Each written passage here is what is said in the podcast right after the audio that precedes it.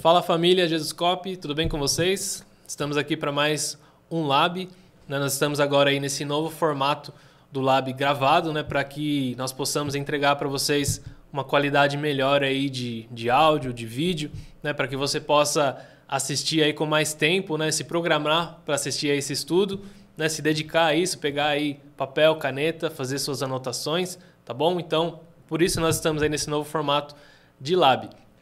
É, já tivemos aí a aula 1 e 2 né, com o Léo e hoje nós estamos indo aí para a terceira aula. Estamos estudando juntos aí o livro de Tito, tá bom? No capítulo 2 e hoje nós vamos ver do versículo 2, não, desculpe, do capítulo 2, do versículo 11 em diante até o capítulo 3, versículo 2. Tá bom? Então se prepare aí, pegue papel, pegue caneta, pegue suas coisas aí para que nós possamos juntos aí estudar um pouco da palavra de Deus.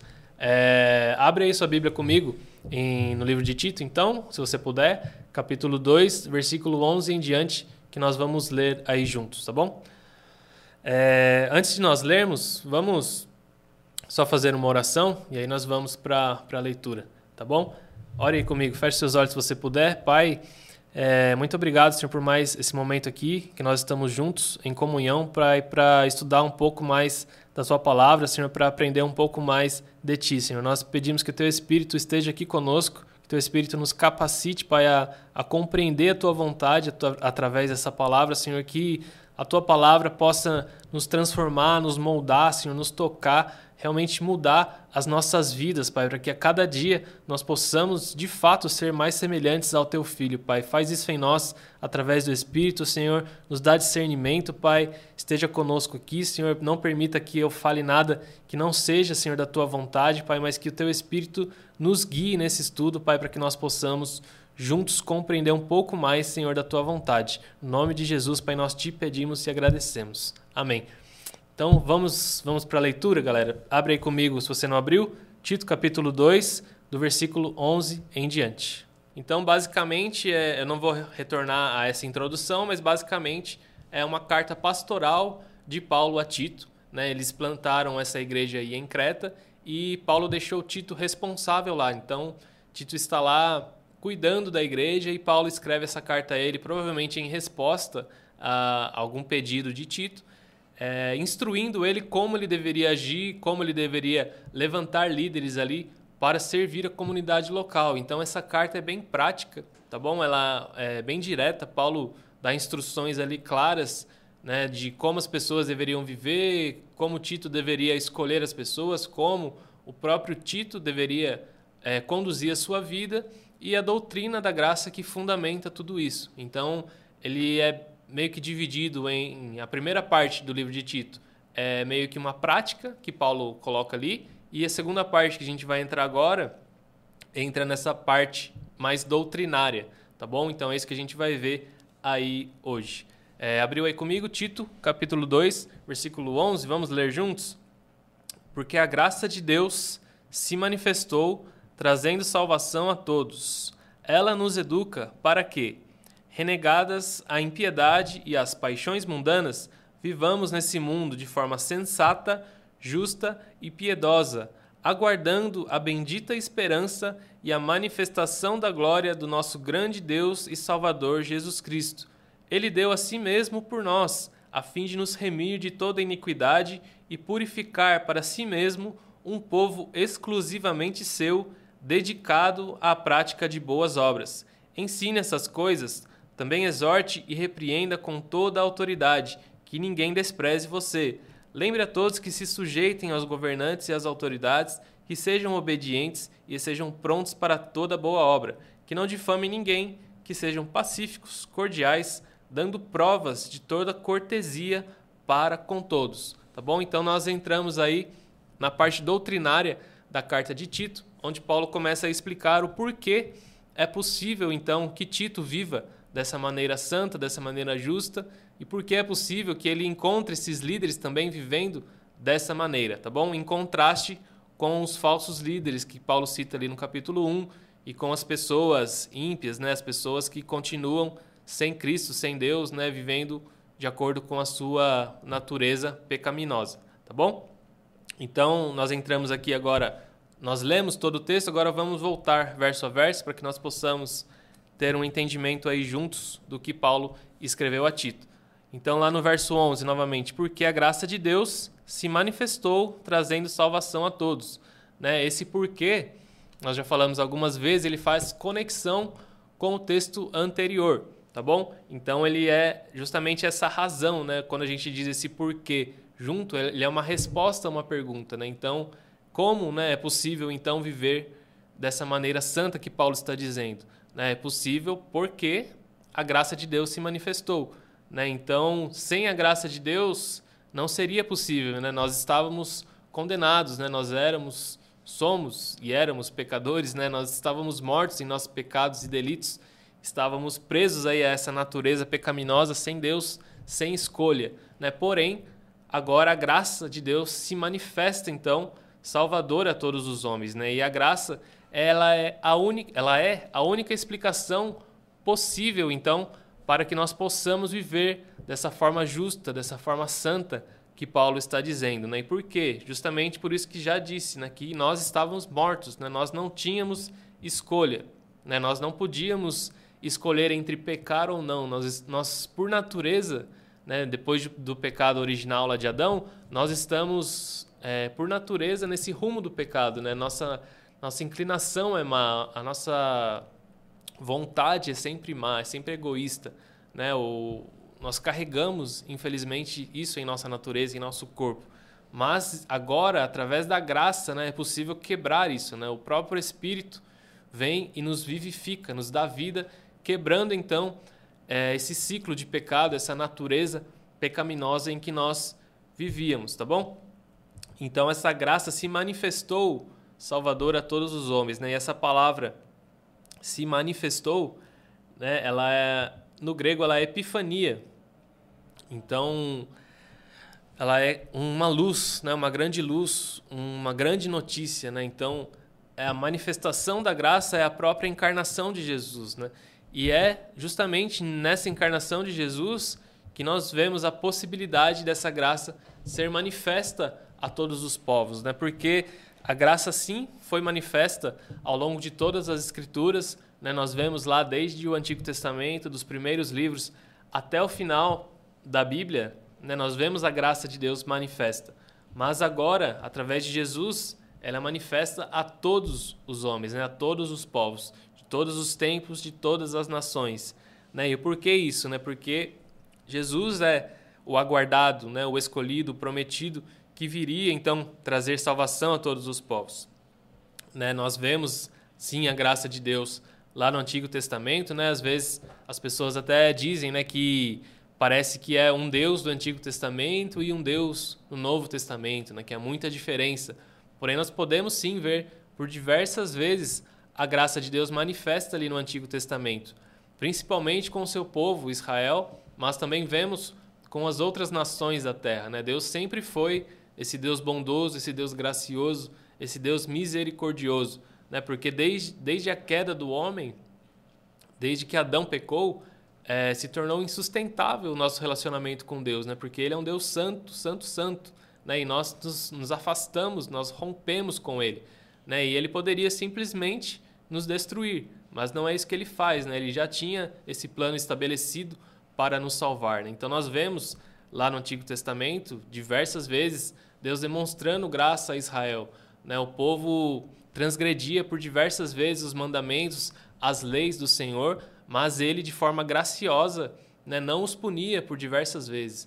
Né? E na própria peregrinação do povo lá no deserto, né, quando Moisés ora a Deus, né, Moisés tem aquela famosa intercessão de Moisés, né, Deus fala ali que era era viável, né? Era o justo destruir todo aquele povo, né? Mas ele não faz isso justamente porque ele é esse Deus bondoso, esse Deus gracioso, esse Deus longânimo, tá bom? E também vemos, né, com outros povos, mesmo ali os povos que Deus vai dar a terra deles a Israel, né, onde eles entram em conflito ali em guerras, nós vemos diversas vezes a palavra dizendo que Deus foi longânimo com eles. Deus esperava que se chegasse a plenitude do pecado deles, né, para então entregá-los a Israel. Então tudo isso é graça de Deus manifesta, né? Os povos ali podem não ter percebido, podem não ter aproveitado essa graça, mas sim era a graça de Deus manifesta ali a eles, tá bom?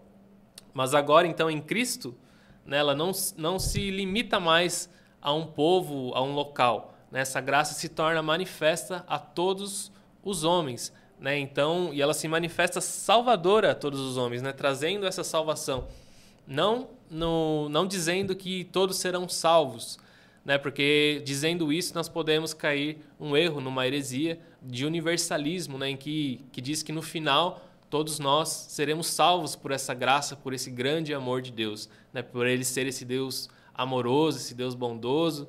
Ele, no final das contas, salvará todos nós, né? mas não é isso que a palavra diz. Né? A palavra diz que são salvos, sim, aqueles que creem em Jesus Cristo, né? como seu Senhor, né? como nós dizemos, como seu Senhor e Salvador. Então, que passam a entregar a sua vida a Jesus. Né? Essa crença salvífica né? não é simplesmente crer que Jesus existiu, que ele viveu, que ele foi um homem, né? porque isso é um fato incontestável aí ao longo da história, mas sim crer que Jesus é o próprio Deus encarnado, né? que nos trouxe essa possibilidade de salvação. Né? Então é essa crença, essa fé salvífica que nos, nos dá essa esperança de salvação, que nos dá esse acesso a essa graça, tá bom? Então ela foi manifesta, né? Essa grande luz apareceu a todos os povos aí através da pessoa de Jesus. E ela faz o que, né? No versículo 12, Paulo diz aí: ela nos ensina a renunciar à impiedade e às paixões mundanas e a viver então de maneira sensata, justa e piedosa nessa presente era.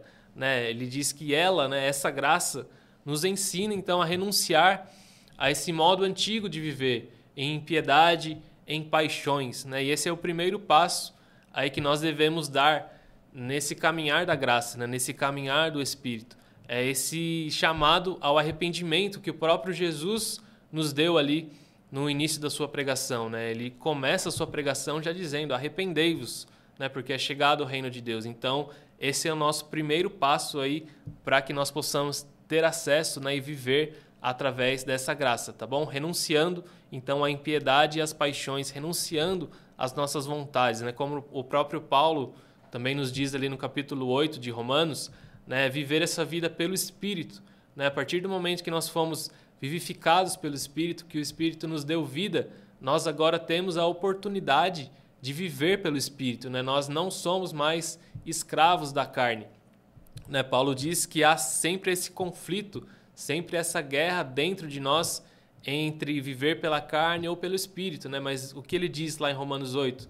Vivam pelo Espírito, então de maneira nenhuma vocês satisfarão os desejos da carne. Né? Então cabe a nós é, a partir da possibilidade que o Espírito nos deu, escolher então viver pelo Espírito, alimentar o Espírito, né? E é isso que nós buscamos fazer, inclusive aqui, nos alimentando juntos da palavra de Deus, tá bom?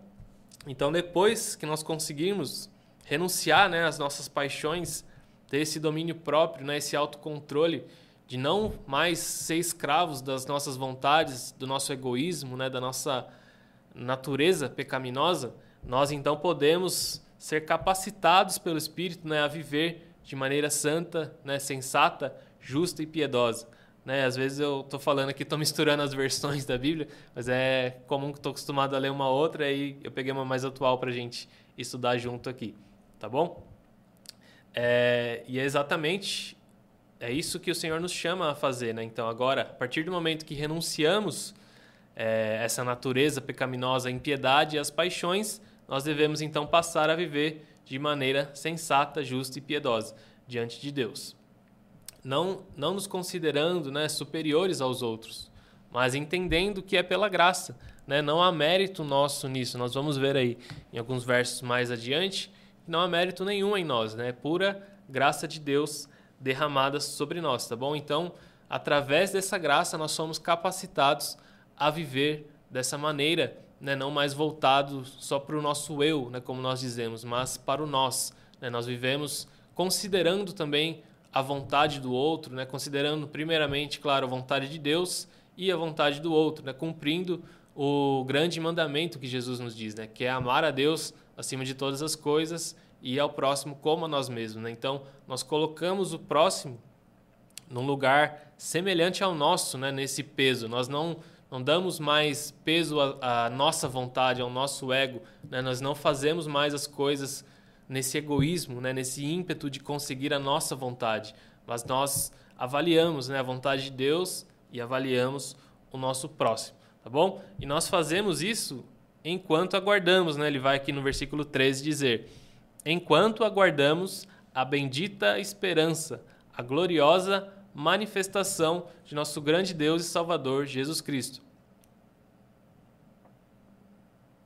Então, enquanto né, nós aguardamos, nós vivemos dessa forma aí santa, justa e piedosa. Né? E o que, que nós aguardamos, Paulo diz aí? Essa bendita esperança. Né? Qual é então a nossa bendita esperança? Né? É o retorno do nosso Senhor Jesus. Né? Nós temos, o nosso foco está nisso, por quê?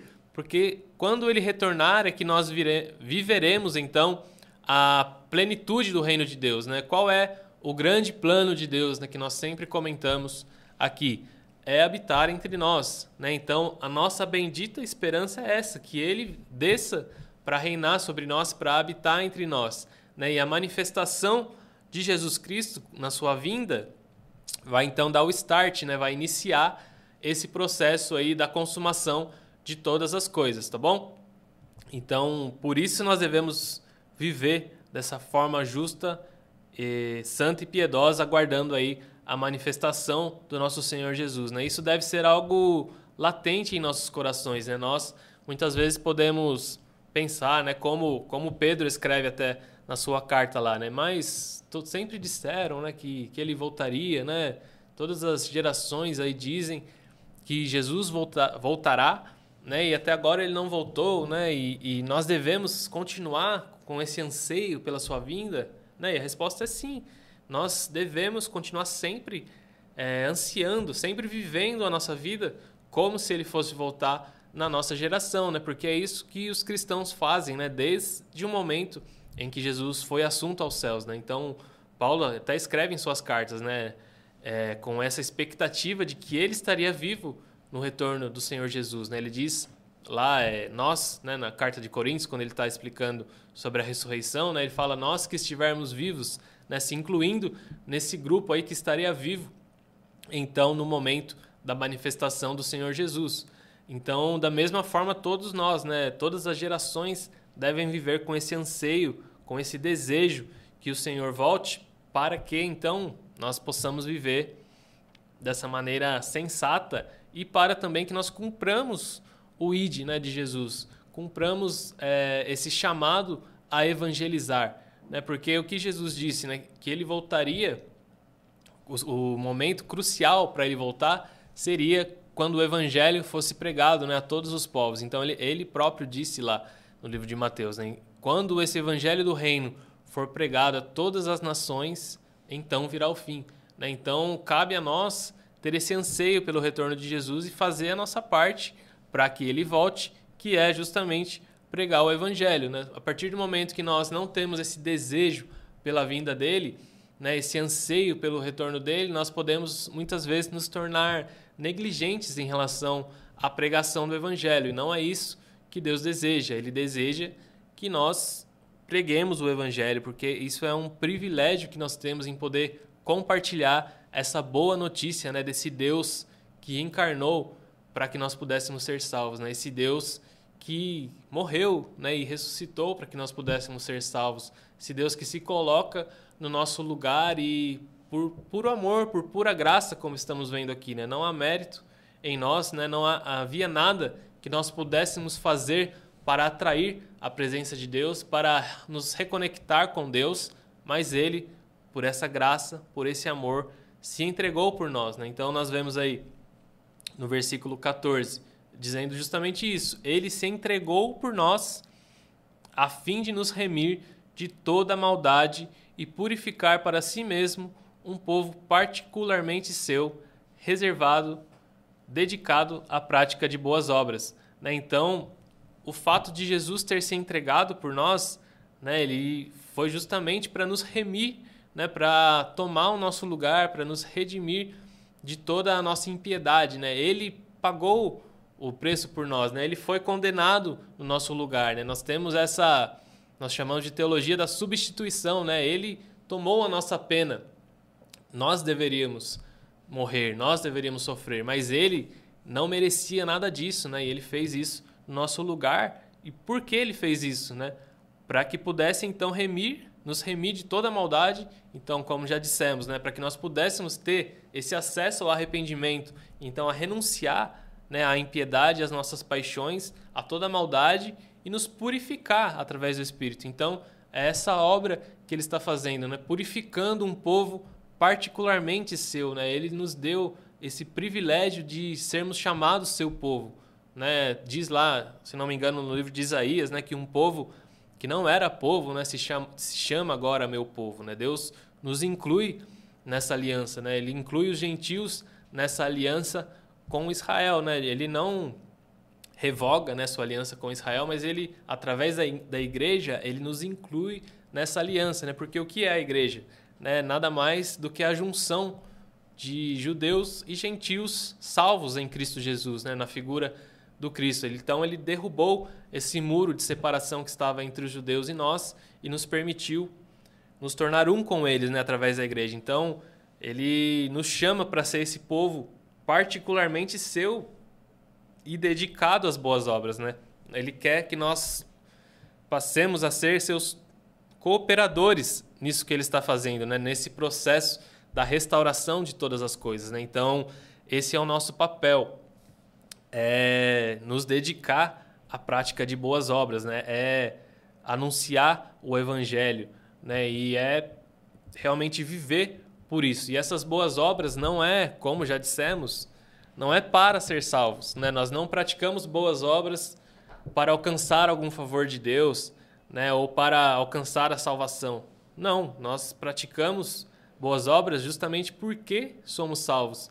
Né? Deus nos, nos permitiu entrar aí na sua família, no seu povo, para que nós então fôssemos capacitados pelo Espírito a, a fazer boas obras e dar continuidade né, no que Jesus inaugurou ali, que com a sua vinda, né, com a sua morte, com todo o seu plano ali naquele tempo, ele inaugurou a restauração de todas as coisas.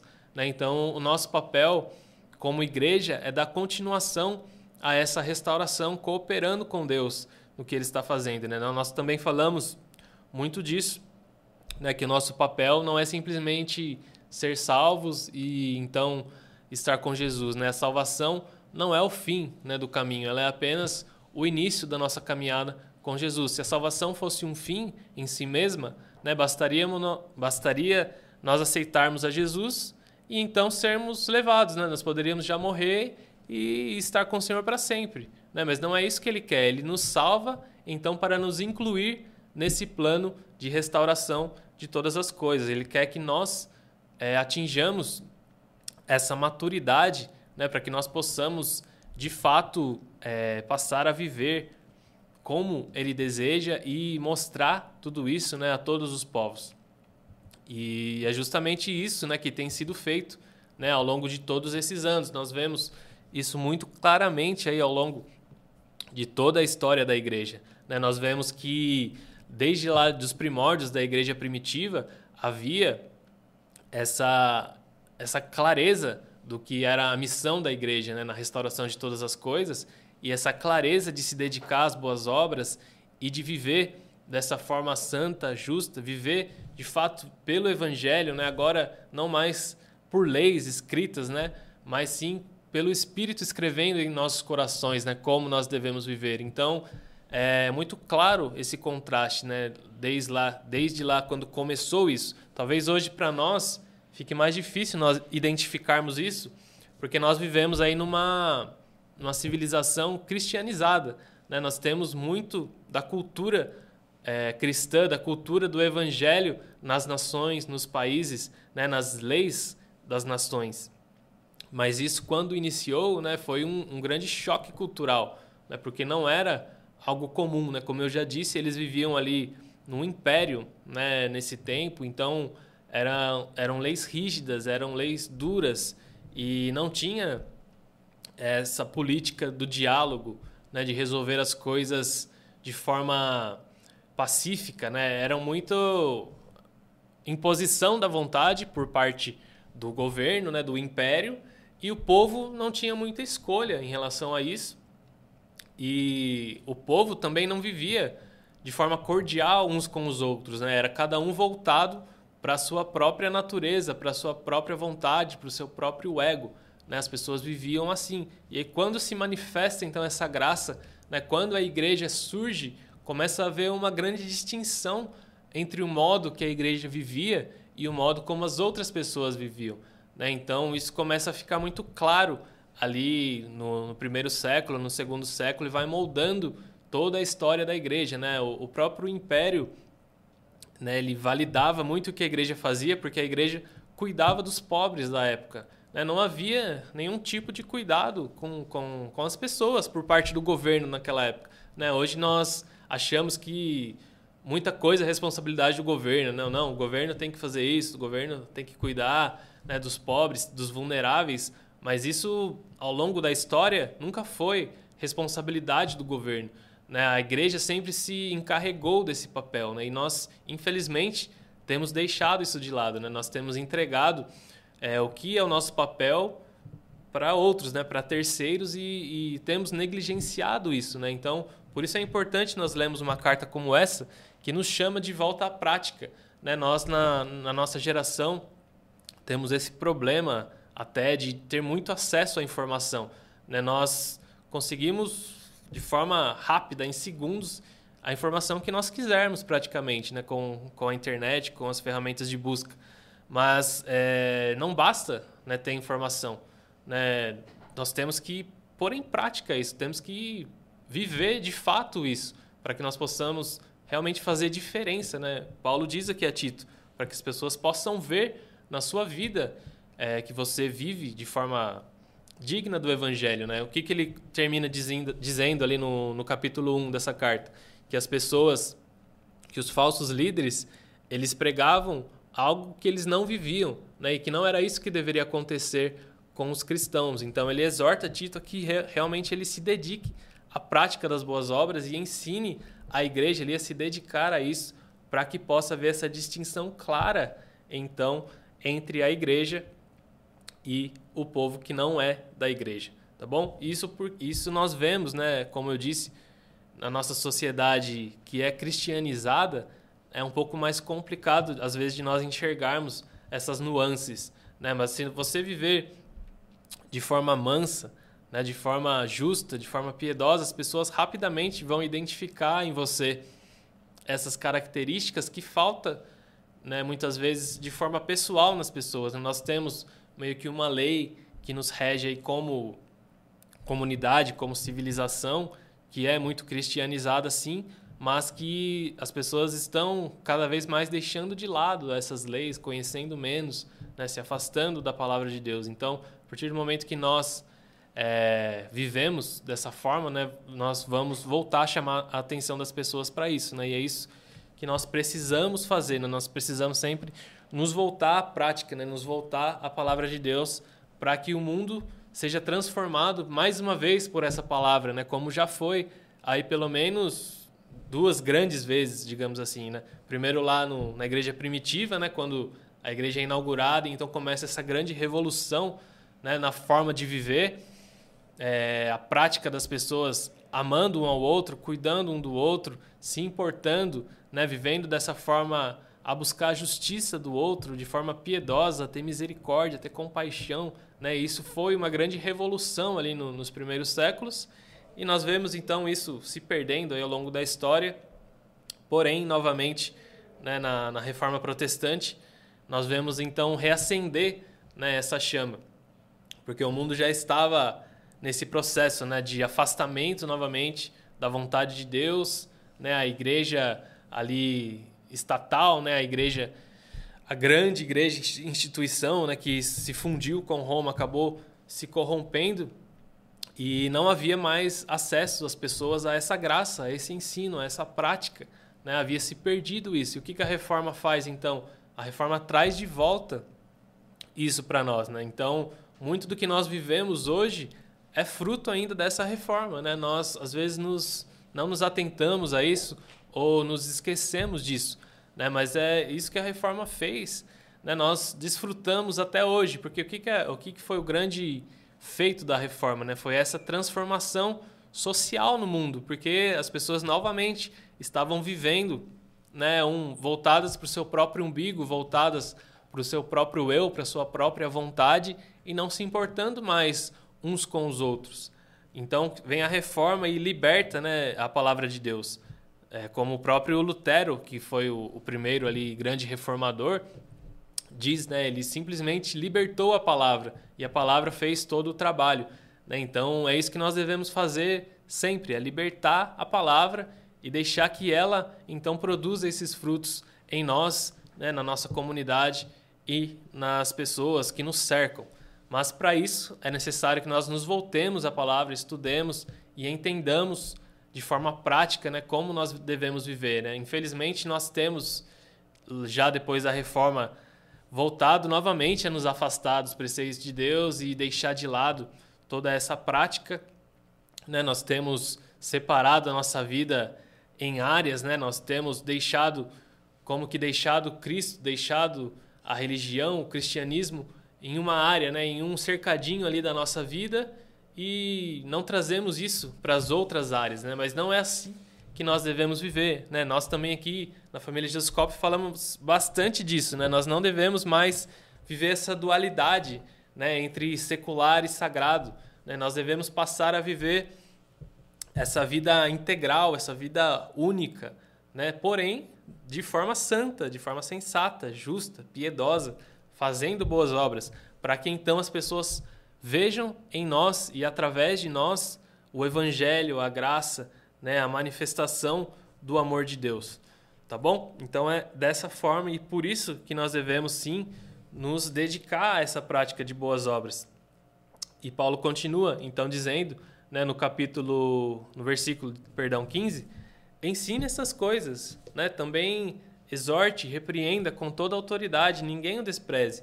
Então Paulo enfatiza novamente para Tito, né? Ensine isso, ensine sobre essa graça, ensine sobre as boas obras, sobre esse modo justo de viver a vida. É né? isso que você deve fazer. E ele usa ali três palavras, né? Ensine, exorte e repreenda. Né? Então, cabe a nós também tomar isso para nós. Né? Nós devemos ensinar. É isso que nós estamos fazendo aqui né, buscando ensinar vocês, é, aprender juntos aqui o que nós devemos fazer. Então, né, a partir do momento que nós aprendemos, cabe a nós pôr em prática. Né? Mas ele também diz, exorte se for necessário. Né? O que é a exortação? É essa é, chamada um pouco mais dura né, de atenção. Falar, ó, você não está é, agindo conforme que você, o que foi ensinado, né, conforme que você aprendeu. Né? Você está deixando de lado os ensinamentos da palavra de Deus. Né? Então nós temos também esse papel de exortar, te ensinei, é assim que você deve viver. Né? Você não está vivendo, eu reforço isso, eu exorto, falo, ó, você não está vivendo, cara, conforme a palavra de Deus, né? Isso que é o discipulado, né? Que nós temos falado, que é o nosso foco esse ano, é poder caminhar junto com alguém que tem essa autoridade sobre a sua vida, de te ensinar, de te exortar e até de te repreender se necessário. Fala, meu, você está num caminho errado, você vai continuar isso. Você quer continuar vivendo pela carne ou você quer viver pelo espírito? Né? Então, esse é o nosso papel enquanto também irmãos em Cristo, né? enquanto discipuladores aí um do outro. Né? Nós devemos ter esse papel de não só de instrução, mas também de exortação e de repreensão. Né? E Paulo diz a Tito que ninguém te despreze. Né? Então, é, Tito poderia ali na época ser desprezado, como Paulo diz também a Timóteo, até por conta da sua pouca idade. Né? Ele deveria ser entre os mais jovens ali da, da comunidade da igreja local, ali em Creta. Mas isso não era motivo para desprezo, né? segundo o que Paulo está dizendo, porque ele, as obras dele mostrariam é, a veracidade do cristianismo dele. Né? Então, ele vivendo dessa forma, não tinha como as pessoas desprezarem ele. Né? Ele, ele deveria ser respeitado por todos né? E, e, ele ganharia, na verdade, esse respeito vivendo dessa forma santa, justa e piedosa e ensinando as pessoas também a viver assim, tá bom? Então, é, vamos agora para o capítulo 3, versículo 1, aí fechando o capítulo 2. mas aqui é mais ou menos a continuação mesmo, nesses dois versículos, do que Paulo está dizendo aí no final do capítulo 2. Né? Lembre a todos que se sujeitem aos governantes e às autoridades, que sejam obedientes e sejam prontos para toda boa obra. Então, também cabe a nós ainda né, essa submissão, é, se sujeitar às autoridades, aos governantes, como Paulo escreve aqui, também em outras cartas. Né, nós, apesar de termos recebido essa graça, né, de termos sido libertos do pecado, da nossa natureza pecaminosa, nós temos essa escolha de fazer, é, de viver pelo Espírito, de viver pela graça, de fazer boas obras.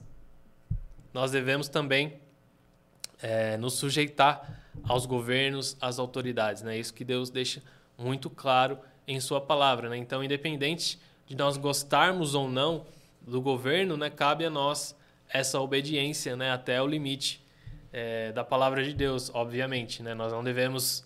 A palavra de Deus é a autoridade máxima sobre a nossa vida e, porém, né, nós devemos essa submissão também às leis do Estado devemos, eh, como ele diz aqui, ó, ser sempre obedientes né, e estar sempre prontos a fazer tudo que é bom. Então, cabe a nós né, viver essa forma, dessa forma santa, justa e piedosa, de forma pública, né, para que até os governantes, se for possível, vejam isso em nós. Né, vejam que nós andamos segundo a lei. Né, as autoridades é, encarregadas aí de, de fazer cumprir a lei, né, como a polícia, por exemplo, o judiciário, tem que poder ver em nós que nós vivemos dessa forma santa, dessa forma justa. Né? É algo que tem que transcender a nossa vida privada. Né? Como eu já disse, nós temos, infelizmente, esse costume de manter o, o evangelho, né? o, a nossa religião nessa caixinha. Né? Nós não vivemos ele de forma plena em toda a nossa vida. Né? Mas cabe a nós quebrar essa caixinha, né? Nós temos que permitir que as pessoas vejam Cristo em nós, independente do lugar, né, onde nós estivermos, independente se você está na escola, na faculdade, se você está no seu serviço, se você está consumindo alguma coisa em algum lugar, na rua, ou se você está, enfim, de repente numa delegacia ou num tribunal, onde quer que você esteja, dentro da esfera pública, você deve sim né, mostrar a sua vida cristã, o porquê você vive dessa forma sensata, dessa forma justa, dessa forma piedosa a todas as pessoas. Né? Então, isso deve ser visível. Como ele continua dizendo no versículo 2: ó, Não caluniem a ninguém, né? sejam pacíficos e amáveis, mostrem sempre, sempre mostrem a verdadeira mansidão para com todos os homens. Né? Então, é isso que nós devemos fazer, né? nós devemos viver essa vida sem caluniar as pessoas, né? Sem difamar ninguém, sendo pacíficos, sendo amáveis, né? Como eu disse, é assim que as pessoas verão Cristo em nós, né? Quando nós, numa situação de dificuldade, de tensão, de pressão, nós não reagimos como as pessoas reagiriam, né? Mas sim como Jesus, né? Já nos ensinou, já reagiu e nos ensinou a reagir de forma mansa, de forma humilde. Né? Então cabe a nós é, viver dessa forma pelo Espírito, a capturar então esse coração de Jesus manso e humilde, né, para que nesses momentos de tensão em que nós vamos reagir né, a algo, mesmo que seja ruim, é, num primeiro momento aí para nós, que nós reajamos né, da forma como Jesus reagiu, né, e possamos ter clareza disso. Né? Nós até comentamos aí, não lembro aonde, mas pouco tempo atrás, né, sobre essa questão de fazer o que Jesus faria, né? E, e é muito legal essa ideia, né? Tem, teve até aquele grande movimento, né? O que Jesus faria? Tinha aquelas pulseirinhas, saiu filme e tal, mas não é bem isso que nós temos que fazer, porque senão nós acabamos criando diversos Jesuses, né? Jesus no plural. Então cada um pensa, ah, eu eu acho que Jesus faria isso, ah, eu acho que Jesus faria aquilo. Né? E não é isso que a palavra nos instrui. Nós temos que olhar o que Jesus já fez. Né? Ele já deixou escrito para nós o modo que ele viveu, o modo que ele agiu, que ele reagiu. Né? Então cabe a nós estar atentos, né? estar sempre em comunhão com a palavra, sempre buscando a palavra de Deus, né? ter conhecimento da palavra, né? ter ela na, na ponta da nossa língua, né? e como Paulo diz a Timóteo, né? manejando bem a palavra da verdade. Né? Nós não, não precisamos decorar toda a Bíblia, né? mas nós precisamos saber manejá-la bem, precisamos saber o que ela diz né, sobre nós, o que ela diz sobre Jesus e como nós devemos praticar essas coisas.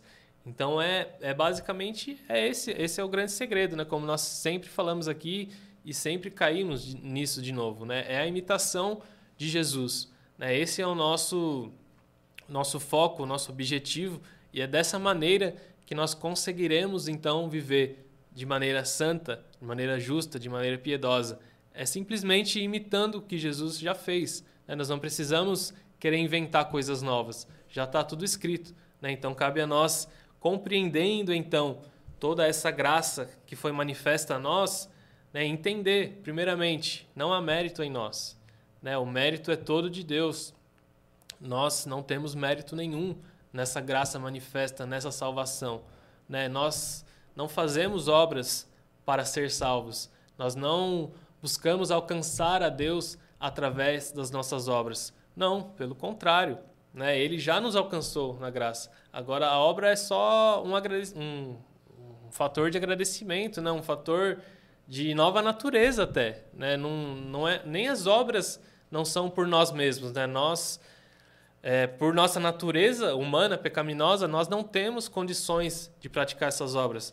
É o próprio Espírito que nos capacita. Então cabe a nós entender isso. Né? Não, não é sobre nós, não é sobre o nosso eu, né, sobre nós de forma coletiva, esse grande corpo coletivo de Cristo que é a igreja e também as pessoas que não estão na igreja. Né? Nós devemos mostrar a elas, como Paulo deixa bem claro aqui, é, na nossa forma de viver, mostrar a elas então essa graça, essa é, harmonia né, com a palavra de Deus e, e esse desejo em realmente viver dessa forma, né, santa e mostrando Cristo às pessoas, né, para que gere então essa curiosidade nelas. Meu, por quê? Por que, que você reagiu assim? Né, por que, que você não, não ficou bravo? Por que você não se irou? Né, por que, que você não foi procurar os seus direitos? Né, por quê? É, e aí nós temos então a oportunidade de explicar, né, porque eu conhecia Jesus, né, porque ele tem me instruído, eu tenho agora caminhado pelo Espírito, tenho aprendido que eu tenho que eu devo viver dessa maneira santa, eu devo viver, eu devo ser manso, devo ser humilde, como Jesus é. Né? Então, nós temos a oportunidade de, de pregar esse evangelho a partir do momento que nós praticamos isso em todas as áreas, digamos assim, da nossa vida, né? Que já disse, nós não devemos fazer essa divisão. Né? Nós devemos, devemos viver a nossa vida de forma íntegra, como uma só e em todo lugar que nós estivermos, né? Manifestar então essa graça de Deus sobre todos nós, tá bom? Então é isso a nossa aula de hoje. Vamos orar juntos sobre isso para que o Espírito coloque essas palavras na nossa mente, né, nos nossos corações e continue essa transformação em nós. Feche seus olhos. Pai, muito obrigado, Senhor, pela tua palavra. Senhor, obrigado por podermos aqui juntos aprender um pouco mais do que o Senhor deixou para nós, papai. Nós somos gratos, pai, por tudo que o Senhor já fez, tudo que o Senhor tem feito, pai, tudo que o Senhor fará por nós, Senhor. Nós entendemos que não merecemos, pai, mas nós recebemos de bom grado, Senhor, essa graça, pai, e pedimos, Senhor, que o teu Espírito nos capacite, pai, a viver dessa maneira santa, justa, piedosa, Senhor, que nós possamos aprender como o Senhor viveu, pai, a cada dia, pai, e possamos praticar isso também, Senhor, que nós venhamos a ser mansos e humildes como o Senhor é, Jesus, que nas nossas reações nós mostremos o Senhor, Pai, que na nossa vida como um todo o Senhor seja visto, Pai, que não seja simplesmente em nossas ações planejadas, Pai, de fazer o bem, em nossas motivações erradas, Pai, mas que mesmo em motivos, Pai, onde nós somos agredidos, Pai, onde nós sofremos dano, Pai, nós possamos é, trazer glória ao teu nome, Jesus, através do Espírito. Então faz isso em nós, Pai, que essa palavra se torne vida em nós, Pai, se torne prática em nós, Senhor, que nós possamos de fato viver tudo isso aqui, Senhor, que nós temos aprendido juntos, Pai, e, e te dar honra, te dar glória, te dar louvor, Pai, porque é para isso que nós existimos, Pai, para a glória do Teu nome. Nós te pedimos, Senhor, e te agradecemos em nome de Jesus. Amém? Então é isso, galera. Deus abençoe vocês aí. É, compartilhe esse vídeo aí com a galera do seu DNA, com a galera que você sabe que gosta de estudar, tá bom? Comenta aí o que você achou. Se você quiser, tira um print aí, marca lá a família Jesus Cop pra gente compartilhar nos stories, beleza? E é isso, até mais. Deus abençoe vocês. É nóis.